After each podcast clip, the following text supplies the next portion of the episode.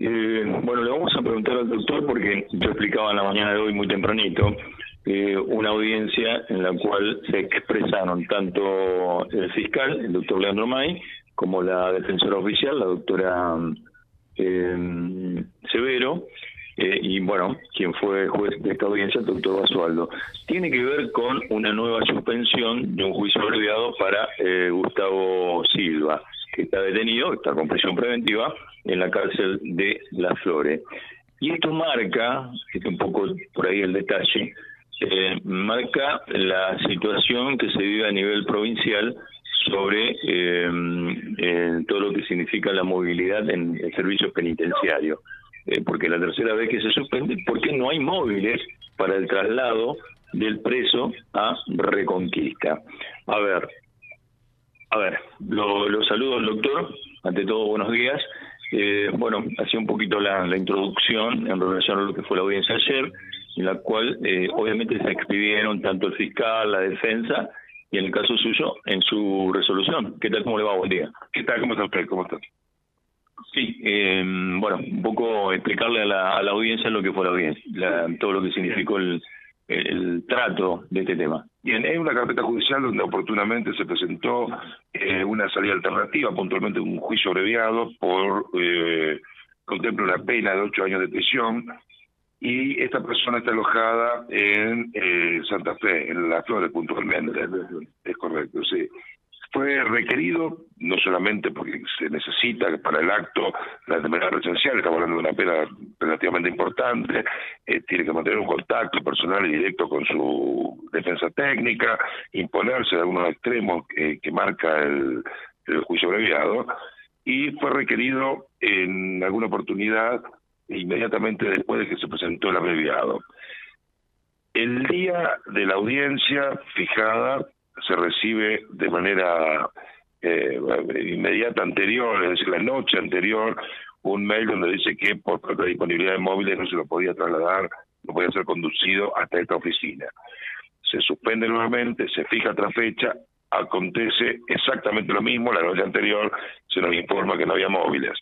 Se solicitó un pedido de informe al servicio penitenciario y demás, que tampoco fue contestado, y se fijó la tercera audiencia que fue la que se preveía para el día de ayer.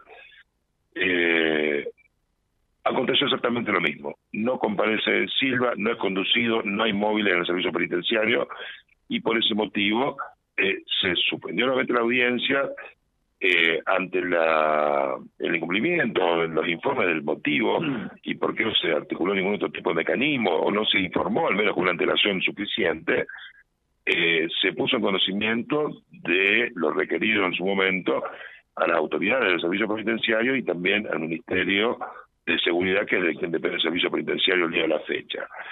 Eso es lo que aconteció, desgraciadamente, eh, cuentan con un móvil con un móvil solo en aquella unidad penitenciaria y ha sido imposible trasladar. Pero quizás si hubieran informado con tiempo, uno puede disponer de un móvil eh, o de senaduría o eh, en apoyo de alguna otra, sí, o, de alguna de, de las agencias de, del Estado, por ejemplo, de investigaciones que circulan de manera permanente de una ciudad a otra para ser conducido.